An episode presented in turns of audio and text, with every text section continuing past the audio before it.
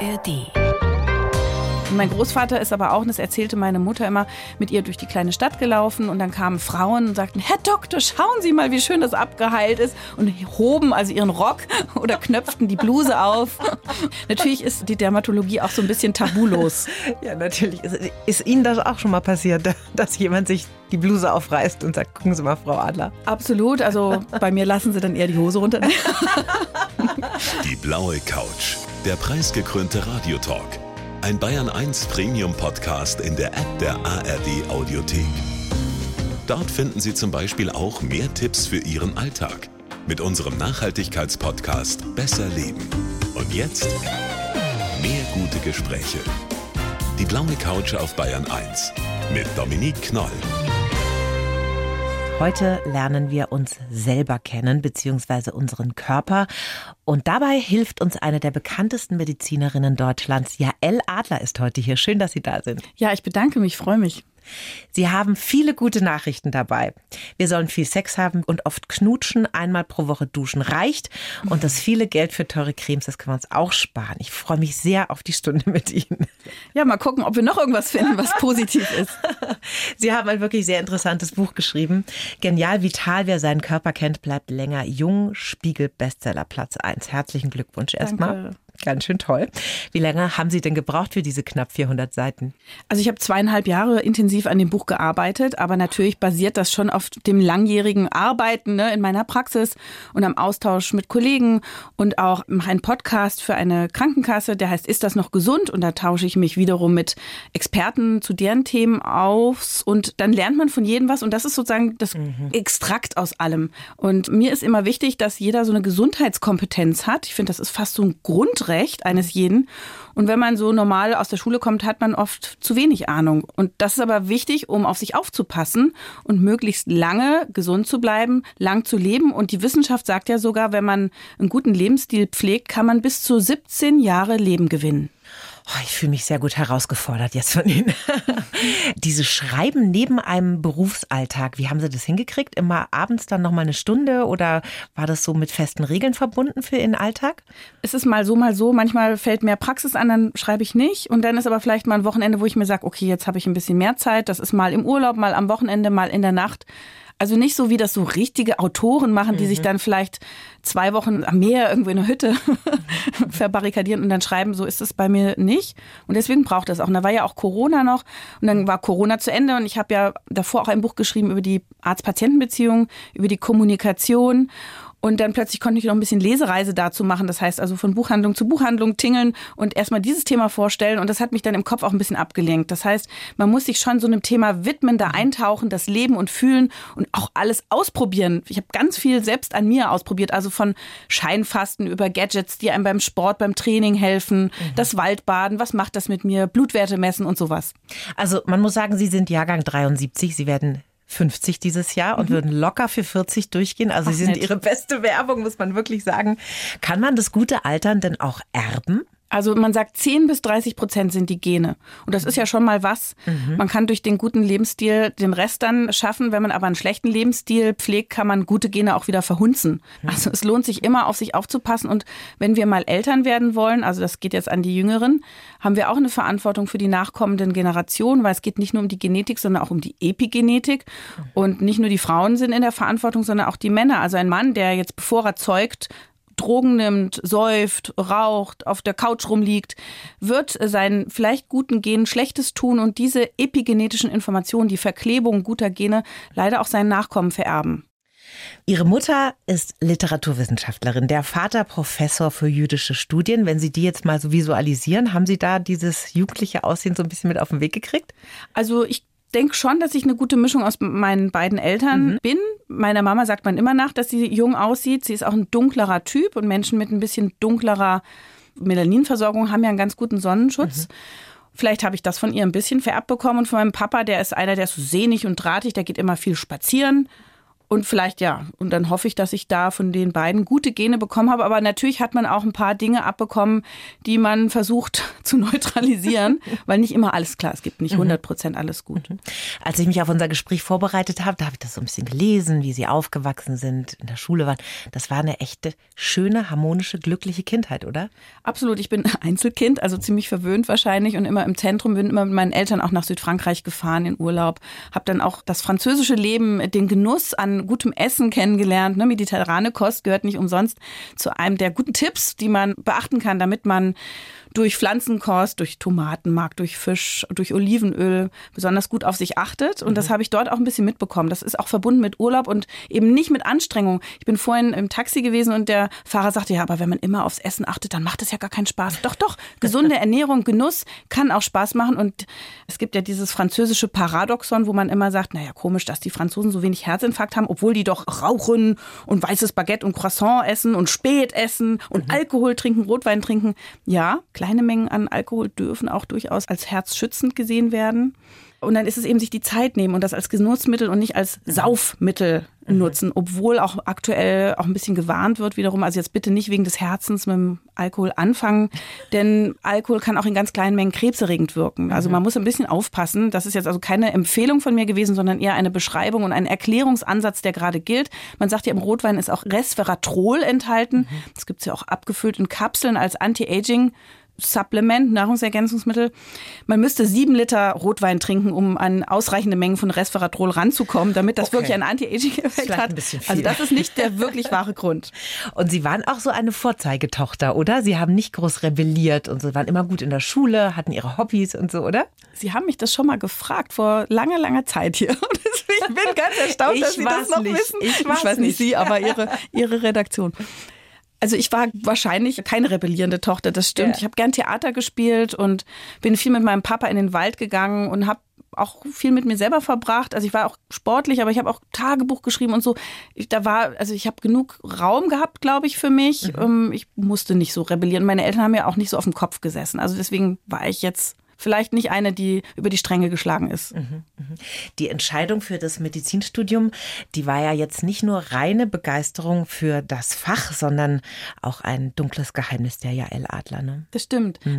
Ich bin Hypochonderin. Das ist ein bisschen lustig. Ja, also meine Eltern sind beides Geisteswissenschaftler und ich mhm. musste mich ein bisschen davon abgrenzen natürlich, weil ich dachte so an die sind so, die haben alles voller Bücher an den Wänden und mhm. Äh, sind total informiert und hören klassische Musik und trinken ein bisschen Rotwein und essen Käse dazu. Also mhm. klassischen Intellektuellen und ich wusste, da komme ich nie ran und dann musste ich ein anderes Fach machen. Aber eigentlich ist es so, dass ich gehofft habe, dass wenn man Medizin studiert, man Informationen darüber erlangt, geheime Informationen, wie man ewig gesund bleibt und nicht stirbt. Denn auch ich habe Angst mhm. vor dem Ende und vor Krankheiten. Und dann habe ich im Studium gemerkt, nee, also es gibt so viele Krankheiten, von denen hast du noch gar nicht geahnt, dass es die gibt. Also das hilft einem nicht wirklich. Mhm. Natürlich lernt man, wie man einiges vermeiden kann und man lernt auch die Bedeutung von Vorsorge kennen. Und mittlerweile sieht man auch, wie toll die Medizin sich entwickelt, wie schwere Krebserkrankungen mittlerweile schon durchaus auch mal heilbar sind. Erst mhm. recht, wenn man sie frühzeitig erkennt. Also es tut sich eine Menge und das tut einer Hypochonderin sehr gut. Und dann ist es noch ein Fach, was man weltweit praktizieren kann, aus dem Gedanken heraus, was ist, wenn man mal nicht mehr hier sein kann, mhm.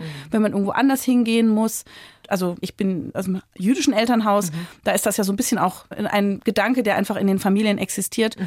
Und als Medizinerin kann man weltweit arbeiten. Das macht einen so ein bisschen unabhängig. Also mhm. das deutsche Steuerrecht wäre dann eher nicht so geeignet. Ja, ja, ja. Also wenn man dann die Sprachbarriere überwindet, kann man überall praktizieren natürlich. Ne? Ihr Großvater war ja da auch ein ganz wichtiger, sag ich mal, Ideengeber, eine Inspiration für Sie, in die Medizin zu gehen, ne? Mein Großvater, den ich nie kennengelernt habe, mhm. mütterlicherseits, der war Dermatologe, genauso wie ich dann auch Dermatologin mhm. geworden bin. Und der hat Bücher hinterlassen. Und da waren noch die Hautkrankheiten gezeichnet. Oh, Zum Beispiel ein Herpes ist dann gruppiert stehende Bläschen auf gerötetem Grund.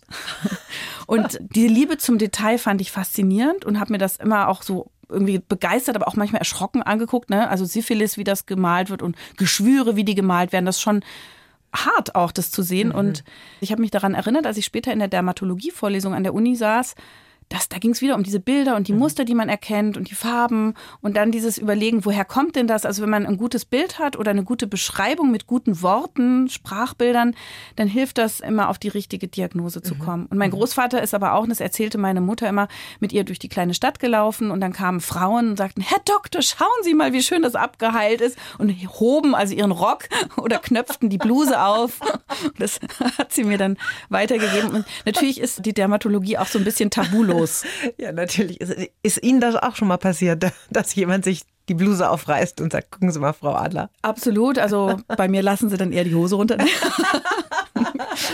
Also es passiert schon allen Ärzten, dass wenn man mhm. auf einer Party ist und jemand kriegt's raus, mhm. dass das dann Thema ist. Das finde ich aber gar nicht schlimm. Dann habe ich wenigstens mit den Leuten was zu reden, weil ich mhm. schon eine Fachidiotin bin. Also ich kann darüber am besten reden, mache ich auch echt gerne. Mhm. Natürlich breit gestreut in der Medizin. Und eine meiner klassischen Erlebnisse ist so, dann ne, einer sagt, Mensch, ich habe da was, aber erst in Monaten einen Hautarzttermin, kannst du nicht mal angucken. Mhm. Und ich sage dann, na klar, man will ja auch nicht unterlassene Hilfeleistung. Und dann geht man halt ins Klo des Gastgebers, weil wo geht man sonst hin, wo man intim ist? Und dann ist es da eng und dann versucht man sich das irgendwie ärztlich anzugucken und quetscht sich da die Kloschüssel gegen die Waden und versucht mhm. sich so hinzubeugen, dass es nicht irgendwie, naja, verfänglich Komisch. aussieht. Ja, verstehe. Und dann sieht man da irgendwie eine Geschlechtskrankheit und dann erklärt das mal der Ehefrau von dem Typen, die dann oh vor der Tür steht Gott, und hüpft, oh was Gott, hat er denn, oh was hat er denn? Naja, also das sind so die Klassiker, aber das ist schön, da kann man halt sagen, ich habe Schweigepflicht, aber du gehst die Dinger mal wegmachen, mhm. das ist mhm. nämlich durchaus auch ansteckend. So. Oh mein Gott. Was Sie erleben, das gibt's ja gar nicht. Und das nervt Sie nicht, wenn jeder immer angedackelt kommt und sagt, gucken Sie mal, ich habe da einen Fleck. Ist nee, das was Schlimmes? Ich finde, das ist irgendwie ein Zeichen von Vertrauen. Also ich freue mich, wenn Menschen glauben, dass ich ihnen weiterhelfen kann. Das ist auch meine Mission und meine Leidenschaft. Mhm. Ich bin richtig befriedigt und glücklich, wenn ich bei jemandem erkannt habe, was ihn quält oder sie quält und dass ich das dann heilen konnte. Und manchmal ist es so in der Praxis, dann kommen ja auch Menschen, ich habe eine private Praxis. Mhm. Mir ist bewusst, dass das Diskussionsstoff birgt, ne? Mhm. Zwei Klassen Medizin. Mhm. Klar, jeder Kassenarzt kann sich nicht so viel Zeit nehmen. Aber ich versuche das Beste draus zu machen. Ich teile ja mein Wissen dann auch über Bücher oder Social Media. Mhm. Aber es ist für mich ein ganz tolles Gefühl, wenn dann jemand kommt, lange Odyssee hinter sich hat, keiner konnte diesem Menschen helfen und dann habe ich dann die Chance und die Gelegenheit, mir ein bisschen Zeit zu nehmen und eben nicht nur auf die Haut zu gucken, sondern auch innen rein, die Organgesundheit, die Mikronährstoffe, die im Blut rumschwimmen, also mhm. was wie Vitamine, Spurenelemente, Mineralien, Omega-Fettsäuren. Ich kann mir die Darmflora angucken, also Hormone und Botenstoffe und Sexualität und Psyche und all das spielt eine Rolle und dann auch die Umweltfaktoren spielen eine Rolle und irgendwann findet sich dann plötzlich ein Pfad und es wird einem klarer, was dieser Mensch hat und dann versucht man diesem Menschen zu helfen. Das ist manchmal auch relativ banal. Mhm. Das ist gar nicht immer, dass man so schwere Medikamente geben muss. Und dann ist es so ein tolles Gefühl, wenn der Mensch dann glücklich aus der Sprechstunde voller Hoffnung rausgeht.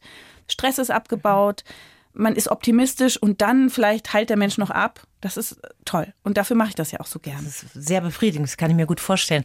Aber das ist, wenn man sie jetzt so reden hört und dann die Realität in der Hautarztpraxis. Ich habe auf mein Screening, ich glaube, fast drei Monate gewartet auf den Termin und dann wurde er mir verschoben. Nochmal einen Monat. Das ist natürlich dann die harte Realität für die meisten Menschen in Deutschland. Ne? Das ist eine harte Realität. Das liegt aber eben nicht an den Hautärzten, sondern am Gesundheitssystem, das mhm. einfach auch die sprechende Medizin nicht bezahlt mhm. und Menschen auch nicht immer unbedingt mündig mündig macht. Also es ist ja oft so, dass die Deutschen, das weiß man aus Untersuchungen, gar keine so gute Gesundheitskompetenz haben.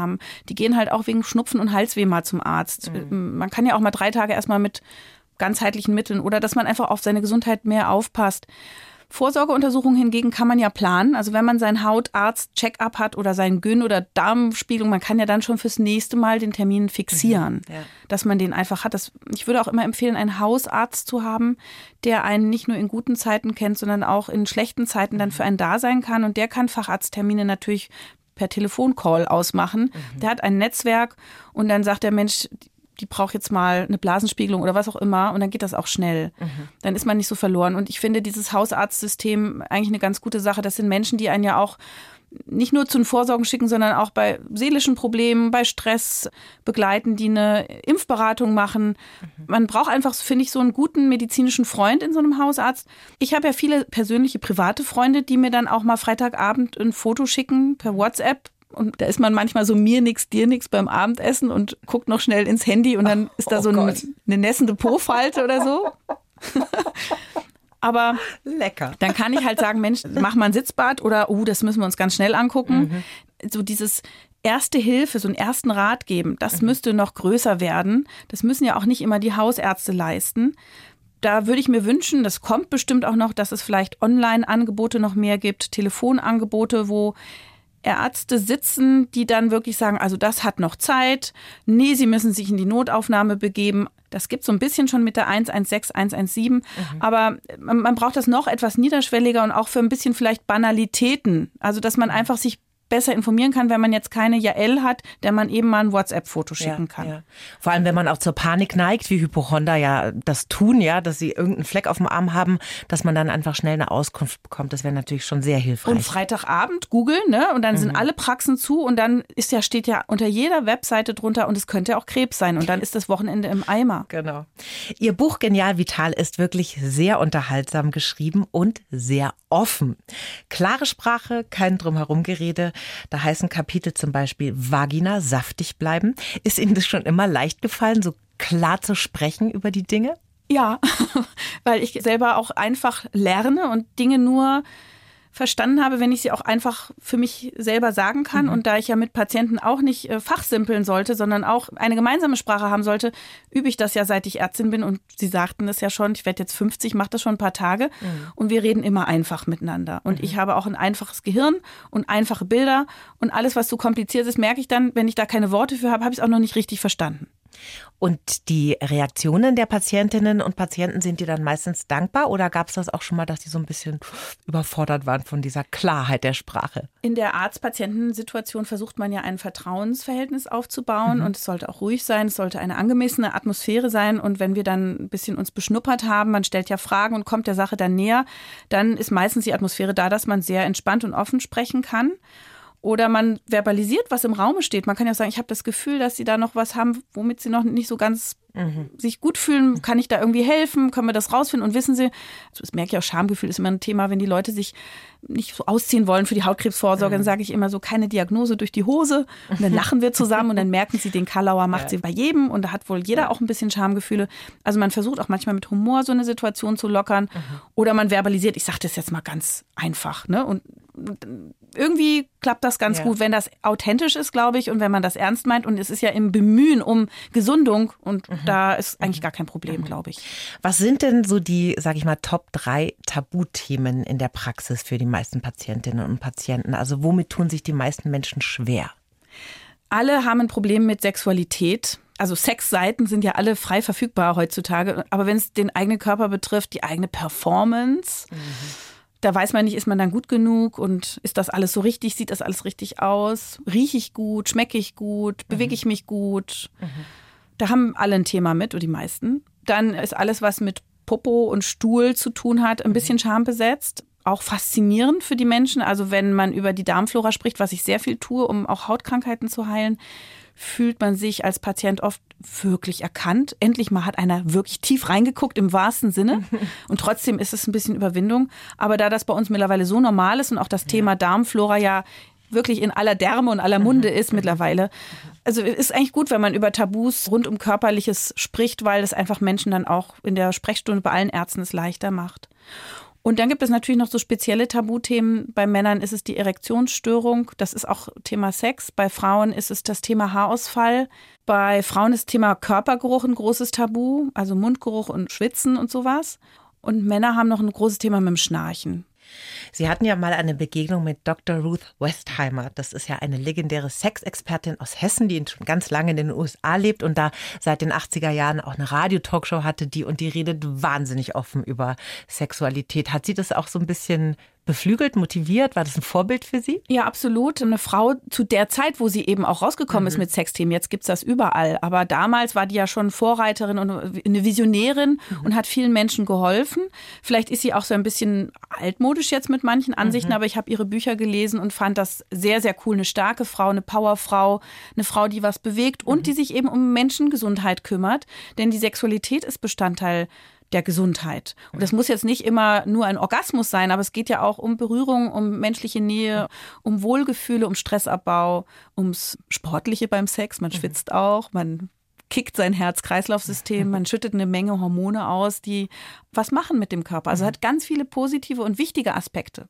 Wenn das Dr. Ruth in den 80ern schon gemacht hat, dann machen wir das im Jahr 2023 jetzt auch. Wir reden jetzt mal offen. So, Sie geben unter anderem Tipps für einen Performer-Penis in Ihrem Buch.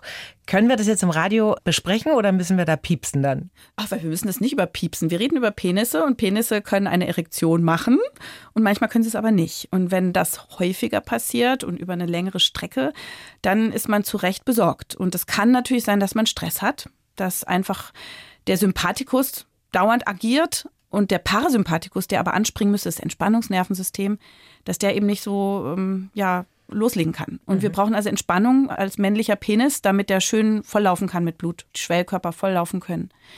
So, und äh, viele Männer haben Stress, sei es durch den Job, finanzielle Belastung, was auch immer, privat mit der Partnerin, bin ich gut genug? Dann kann es schon sein, aber wenn es regelmäßig ist, sollte man zum Urologen gehen, auch mal zum Kardiologen gehen und besonders ab 40, wenn es dann passiert, ist das häufiger schon auch nicht nur Stress, sondern mhm. Herz-Kreislauf-System womöglich. Und man sagt ja, die Erektion ist die Wünschelroute des Herzens. Es kann nämlich sein, dass, das wenn die Latte Rost angesetzt hat, mhm.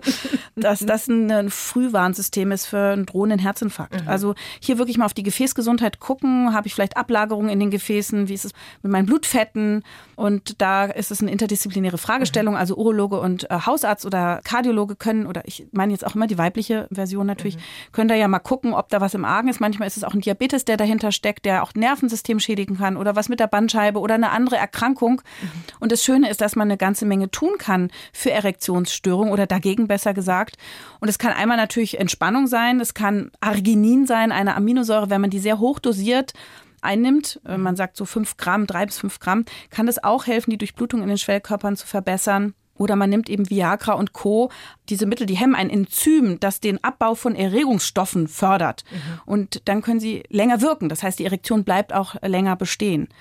Außerdem sagt man, dass zum Beispiel Knoblauchessen, das liefert viele Schwefelverbindungen mhm. und das schützt das Herz-Kreislauf-System. Und äh, man hat so eine Untersuchung gemacht, Frauen finden Männerschweiß besonders dann attraktiv, nicht wenn sie Fleischfresser sind, mhm. sondern wenn sie vegetarisch essen und besonders wenn sie Knoblauch essen ich rede jetzt vom Achselschweiß, nicht vom Atem.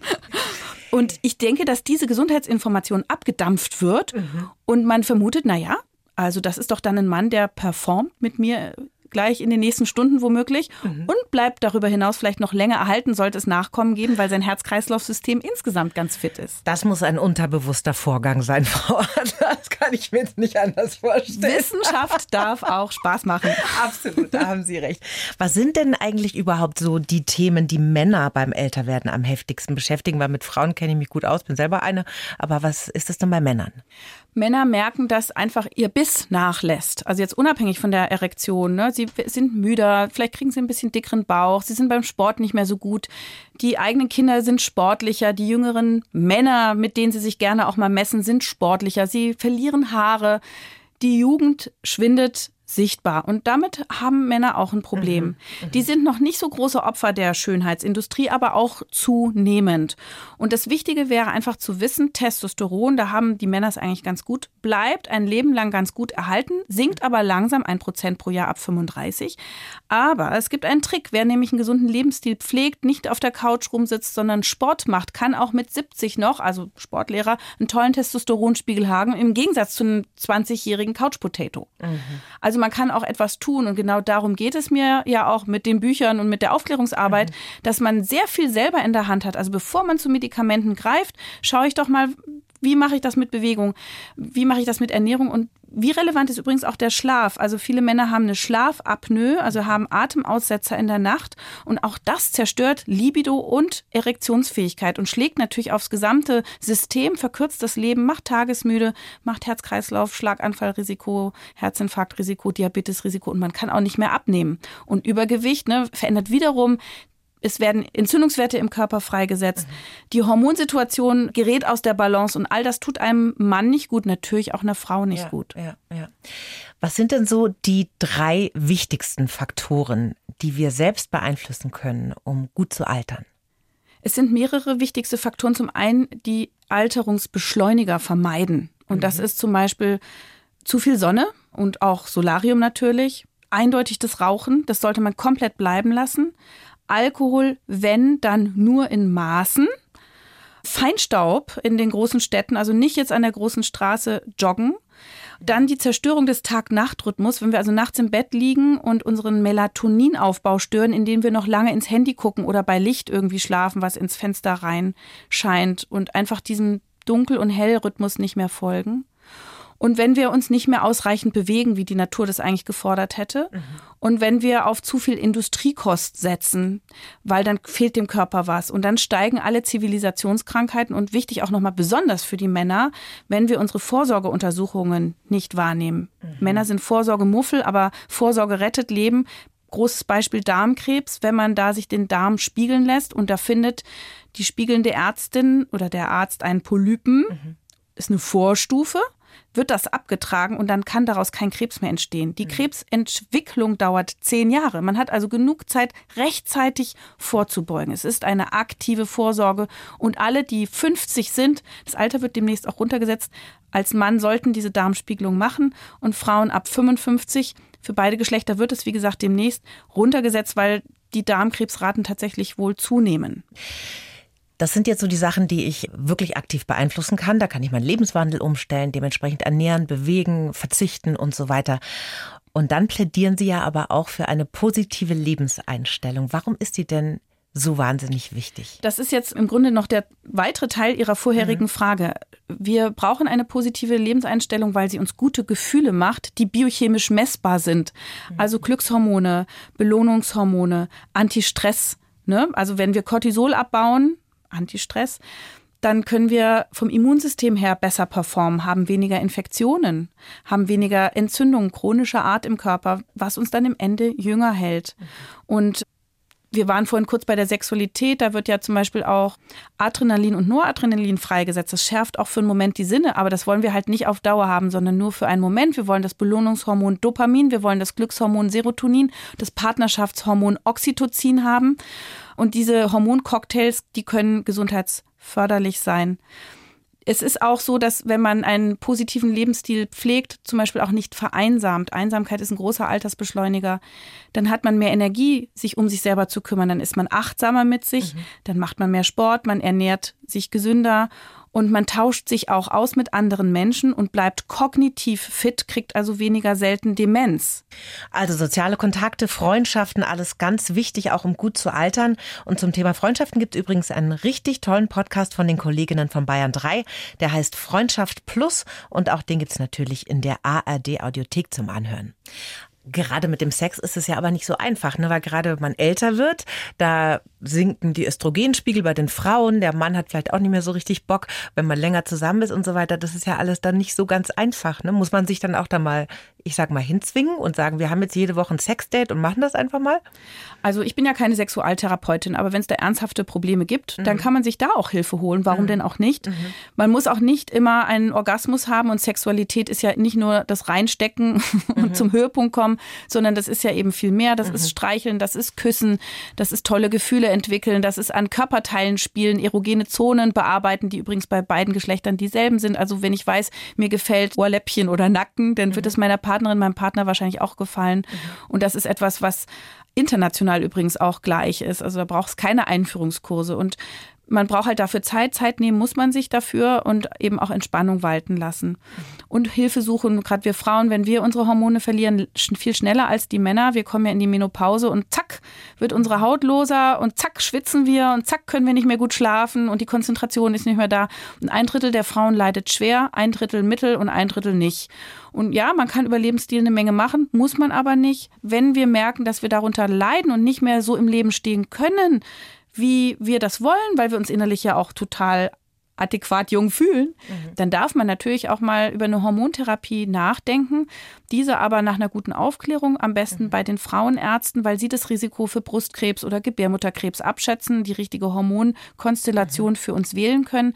Man kann auch Hormone nur lokal geben in der Vagina, dann wird die auch schon wieder saftiger. Mhm. Auch wird man so der Inkontinenz, die im Alter häufiger ja auch mal kommt, gut vorbeugen können. Man kann eine saftlose Vagina auch lasern. Nicht alle Frauen wollen oder dürfen Hormone nehmen. Brustkrebsrisiko, Laser. Stichwort. Es gibt einen Vaginallaser, der praktisch so ganz kleine Hitzepunkte in die Schleimhaut lasert, in die Vulva und in die Vagina. Mhm. Das tut erstaunlicherweise kaum weh. Da kann man auch mit einer Betäubungscreme arbeiten. Und dann kann man wirklich nachweislich, auch wenn man Biopsien nehmen würde, aus dem Gewebe sehen, wie plötzlich die mickrige, trockene, nicht mehr gut durchblutete Schleimhaut wieder dick und rosig und juicy wird, wie man das so schön sagt. Und dann klappt es auch wieder mit dem Sex, ne? weil wenn das wehtut wie Sandpapier, dann hat man auch mhm. keine Lust. Aber wenn das wieder klappt und ich sage ja, also erstmal sind so Sachen wie Gleitmittel, Kokosöl, Speichel liebevoll appliziert oder Leinsamen für die Ökofraktion ausgekocht und den schwierigen Überstand nutzen. Das kann man alles machen. Als nächstes dann Hormone lokal. Mhm. Als nächstes sich fragen, ob ich Hormone im ganzen Körper möchte oder brauche und als nächsten Schritt dann wiederum, also eskalierend, den Laser in Erwägung ziehen. Mhm. Einfach wissen, dass es das gibt und die Ärzte ansprechen. Es gibt da spezialisierte Praxen, die das anbieten. Mhm. Das ist leider noch eine Privatleistung. Mhm, Habe ich mir fast gedacht. Hilft aber noch gut, ja, wie bei vielen Sachen, die einfach verzögert auch ins Kassensystem übergehen. Mhm. Hilft aber wirklich sehr gut und man kann sich überlegen, ne, wofür investiere ich Geld und das bringt aber doch, glaube ich, einen ganz großen Schritt in Richtung Lebensqualität und kann auch die ein oder andere Partnerschaft nochmal wieder besser funktionieren lassen. Wenn man sich wieder nah sein kann. Ja, ja. Stressabbau, was ganz wichtig ist, haben Sie gerade schon gesagt. Wie kriegen Sie das selber denn hin? Sie haben zwei Söhne im Teenageralter, sind eine sehr beschäftigte Frau. Haben Sie da so die klassischen Me-Times oder wie machen Sie das? Ja, also mein Buch ist ein Körperbuch, bewusst, weil ich Leuten nicht zu viele psychologische Ratschläge geben möchte zum Thema Meditation und seelischer Balance, obwohl das an ganz vielen Stellen eine große Rolle spielt ist es ein Körperbuch. Also wie kriegt man den Körper in die Lage, dass man lange gesund und jung bleibt? Mhm. Und das hat einen Einfluss auch auf die Seele. Denn wenn der Körper sich gut fühlt, schon dann ist man irgendwie mit sich zufrieden und fühlt sich gleich viel besser. Das ist nämlich auch mein Ansatz. Mhm. Natürlich habe ich genauso viele Macken und Neurosen wie andere Menschen auch. Und natürlich kann man sich auch mal coachen lassen oder zum Psychotherapeuten gehen, gerade wenn man vielleicht immer gestresst ist oder so. Und ich muss zugeben, auch ich bin manchmal gestresst und vielleicht überfordere auch ich mich manchmal. Aber mein Trick ist dann, ich mache dann Sport. Ich gehe in den Wald, Waldbaden. Ist in Japan ein ein Therapeutikum, ein offizielles, was es auch auf Rezept, also auf ärztliche Empfehlung gibt, wo man diese Weite des Blicks, die Ruhe für den Blick, die ätherischen Öle, die man einatmet, die etwas mit der Psyche machen, die aber auch das Immunsystem tatsächlich stärken, mhm. die Geräusche, also diese Gesamtkonstellation, die Bewegung, das baut Stress ab und das ist für mich zum Beispiel ein tolles Mittel, aber auch ähm, Familienzeit mit meinen Kindern, mit meinem Mann zu sein oder auch mit Freunden sich mal Zeit zu nehmen, wirklich aktiv sich Zeit nehmen. Ja, und manchmal sitze ich einfach nur beim Tee und habe die Augen nach innen geklappt. Und wichtig für mich persönlich ist Schlaf. Ich habe jetzt gerade heute Nacht ein neues Kopfkissen ausprobiert, weil der Schlaf ist ja das regenerative Mittel überhaupt. Ja.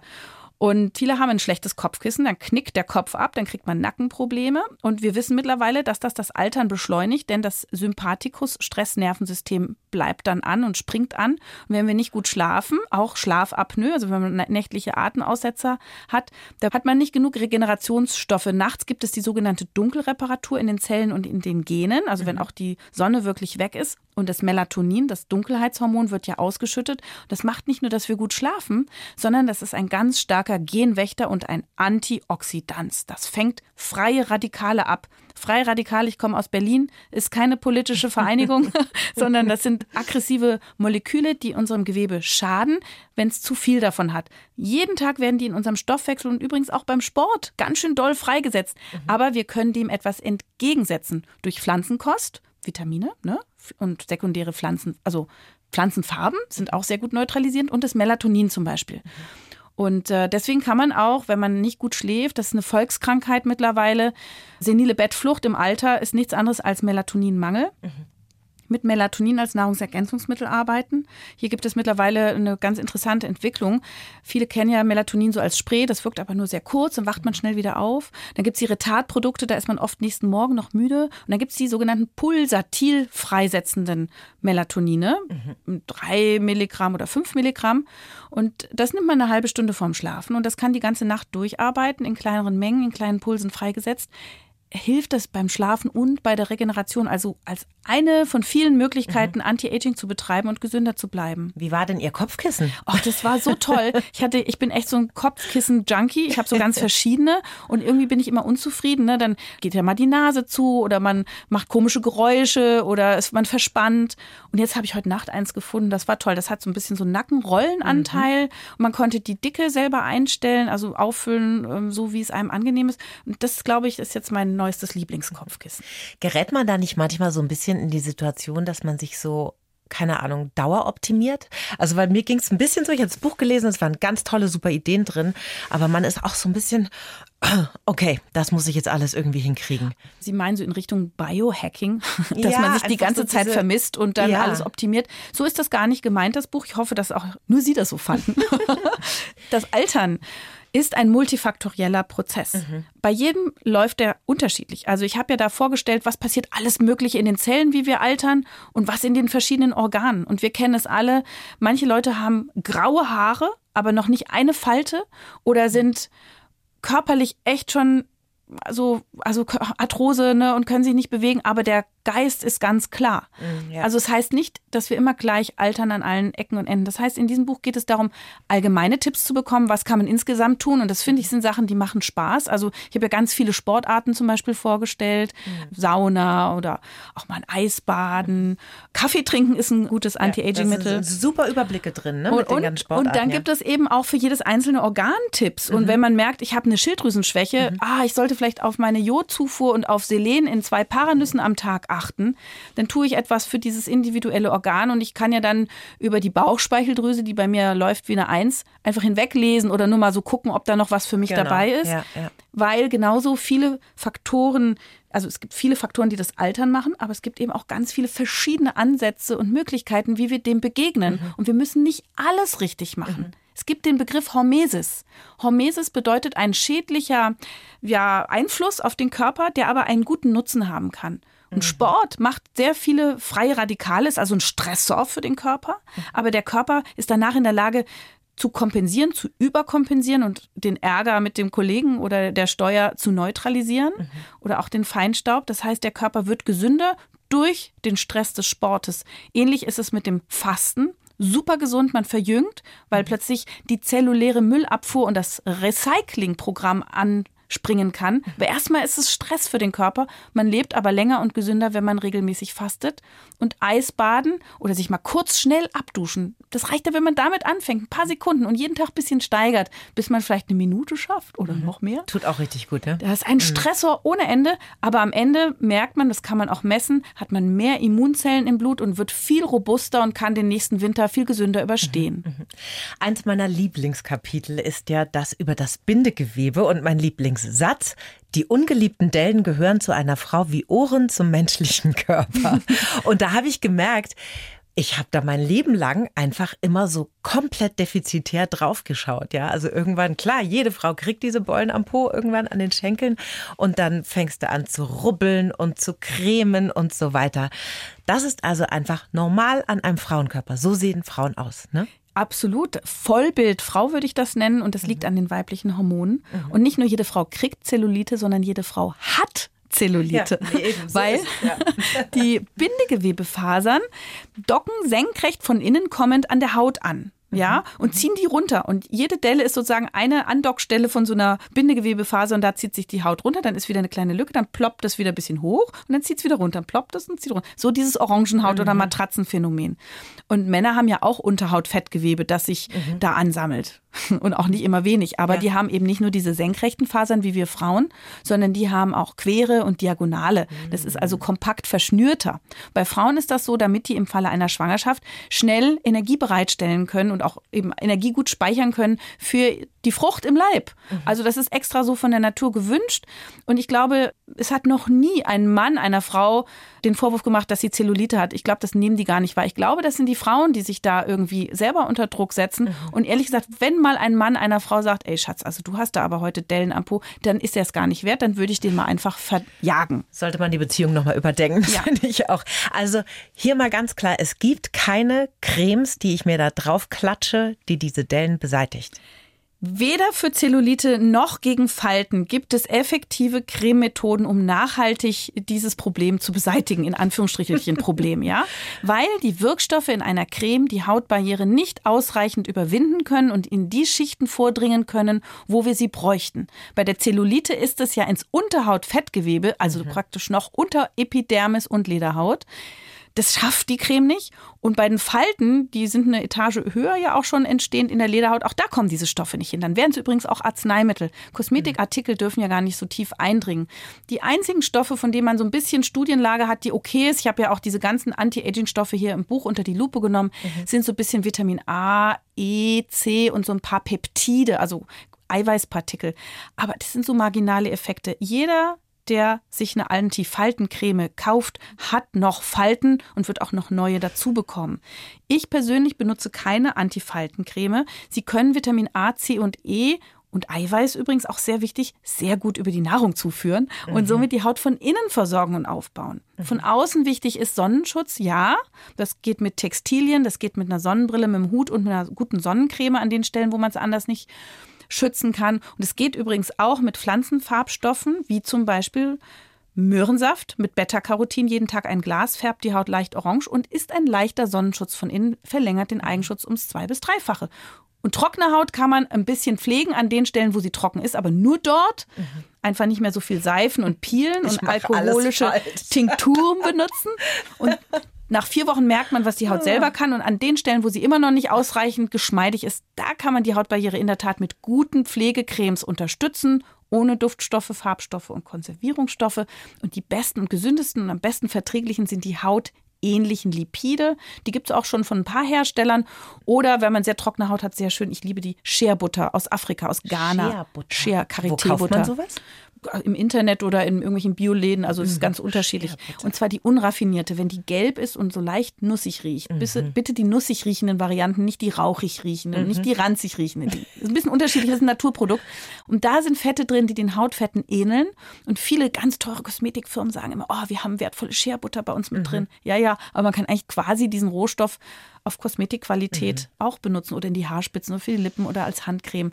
Also Hautbarriere stärken kann man von außen mit einer Creme, mhm. da wo es nötig ist, aber Antifaltenprodukte, oh ja, eine Sache ein bisschen einschränken, für ein paar Stunden kann man mit Hyaluronsäure Cremes mhm. die Haut ein bisschen aufplustern. Also wenn man ich habe heute gewusst, dass ich sie sehe, also habe ich heute Morgen eine Hyaluronsäurecreme oh, auf mein Gesicht aufgetragen. Schön gemacht haben für mich, Frau Adler. Ja, habe ich nicht, aber ja, nein, habe ich. Ich habe heute Morgen Sonnencreme tatsächlich aufgetragen. Aber wenn man noch mal ein bisschen aufgeplustert, saftiger aussehen will, kann man diesen Effekt nutzen. Ein paar Stunden später sieht man wirklich dann noch saftig aus. Nächsten Morgen hingegen ist man dann wieder weggeknittert. Ich rechne jetzt gerade mal im Kopf so zusammen, was ich so im Laufe meines Lebens schon für Antifaltencremes, Augencremes und so weiter ausgegeben habe. Das kann man sich dann echt sparen. Also ich kriege die ja auch geschenkt mhm. und ich benutze sie nicht. Mhm. Und oft sehen wir halt auch, wenn die Leute so viel davon machen, dass die echt Reizungen haben. Mhm.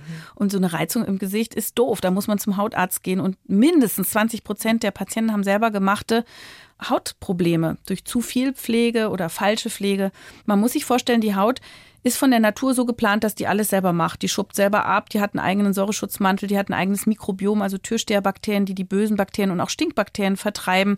Die befeuchtet sich selber. Die Hornschuppenschicht, die ist ja tot, aber eingebettet in so eine Eiweiß wir sagen Ziegelstein-Mörtel-Modell, also in so eine Eiweiß-Fett-Kombischicht. Mhm. Und da wird schön Feuchtigkeit eingeschlossen. Und wenn wir das immer wegschrubben, dann verdunsten wir quasi schneller und werden trockener. Also auch kein Peeling machen. Nee, Peeling ist nur Ach, dann sinnvoll, wenn man eine zur Verhornung neigende Haut hat, wie Reibeisenhaut oder eine Mitesserakne. Dann kann ein Peeling hilfreich sein. Mhm. Hier aber vielleicht kein mechanisches, das kann nämlich auch wieder Mikroverletzungen machen, sondern eher ein chemisches mit Fruchtsäuren zum Beispiel. Mhm.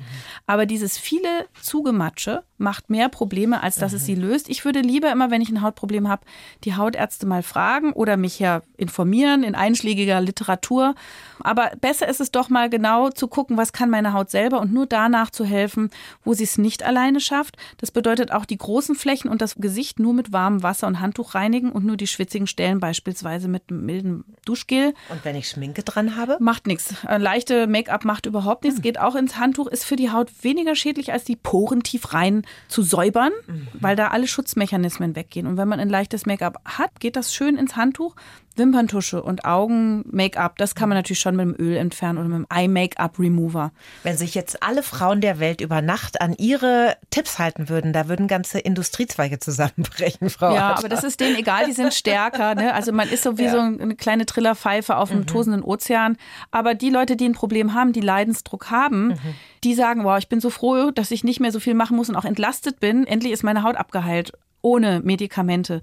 Und ein zweiter großer Schritt, um eine schöne, gesunde Haut zu haben, ist die Ernährung. Und da muss man auf eine pflanzenbetonte Kost setzen. Je mehr Pflanzenfarben, desto gesünder mhm. die Haut und der gesamte Körper. Ich kann ja auch gerne mal ein paar Beispiele geben. Meine Lieblinge sind zum Beispiel der Matcha-Pulvertee. Da ist ja Chlorophyll drin, das hat man natürlich auch in Petersilie und anderen grünen Gemüse. Und Chlorophyll ist super für unser Kollagen. Wir brauchen dafür auch Vitamin C. Also diese Kombi macht zusammen mit Eiweißkost, dass wir straffer werden. Sehr schön ist auch Lycopin aus dem Tomatenmark, ein ganz tolles Anti-Aging-Mittel, sehr preiswert. Äh, jeden Tag ein Esslöffel mit einem Tröpfchen Öl aufs Brot, in die Suppe, in die Soße. Das Tomatenmark aus der Tube, das wir ja, im Supermarkt kaufen. Ganz genau, ah. da ist dieser Lycopin-Wirkstoff drin, den man auch teuer als Nahrungsergänzungsmittel kaufen kann, aber eben so preiswert bekommt. Und ich habe auch einige Hersteller gefragt, weil ich hatte Sorge wegen Aluminium in diesen Tuben. Die sagen, die sind innen beschichtet, sodass kein Aluminium in Kontakt kommt mit dem Tomatenmark. Äh, das ist nämlich relevant. Ne? Schwermetalle mhm. und Aluminium wollen ja. wir ja nicht in großen Mengen in den Körper bekommen. Dann der Möhrensaft mit Beta-Carotin. Wenn man den trinkt, dann wird nach vier Wochen die Haut leicht orange. Das verlängert den Eigenschutz gegen die Sonne ums zwei- bis dreifache und wirkt auch antioxidativ, also schützt und repariert die Haut. Und Studien zeigen sogar, dass wenn man Menschen Gesichter vorhält, die künstlich sonnengebräunt sind versus Möhrengesichter, da gewinnen immer die Möhrengesichter Möhren im Hinblick auf Sexiness und Anziehungskraft. Wieder ja. die Gesundheitsbotschaft, die transportiert Sieht wird. natürlicher aus wahrscheinlich, ne? Und dann gibt es die rote Beete, da ist Betain drin, das ist sehr schützend fürs Herz-Kreislauf-System. Das mal als so eine kleine Auswahl und jeden Tag bitte eine Handvoll Nüsse. Das soll statistisch gesehen das Leben um zehn Jahre verlängern. Insgesamt haut der Lebensstil ja 17 Jahre raus im positiven Sinne. Gut, ich versuche jetzt mal morgen nicht mir eine halbe Flasche Bodylotion drüber zu kippen nach dem Duschen und denke naja, an Sie, Frau Adler. Sie müssen, ja, Sie müssen jetzt vier Wochen ein bisschen aufpassen. Also Sie hören erstmal mit dem Seifen auf. Mhm. Okay. Die Bodylotion nehmen Sie schon an den Stellen, wo es spannt, aber es wird in den vier Wochen immer weniger. Und in vier Wochen reden wir nochmal, ob jetzt das reine mit Wasser waschen überhaupt noch Bedarf für Bodylotion ergibt. So machen wir es. Das war jetzt so viel Input und noch mehr in die Tiefe geht's in Genial Vital in Ihrem Buch. Wer seinen Körper kennt, bleibt länger jung. Jael Adler, vielen Dank, dass Sie da waren. Ich bedanke mich auch. Die Bayern 1 Premium Podcasts. Zu jeder Zeit, an jedem Ort. In der App der ARD Audiothek und auf bayern1.de. Bayern 1 gehört ins Leben.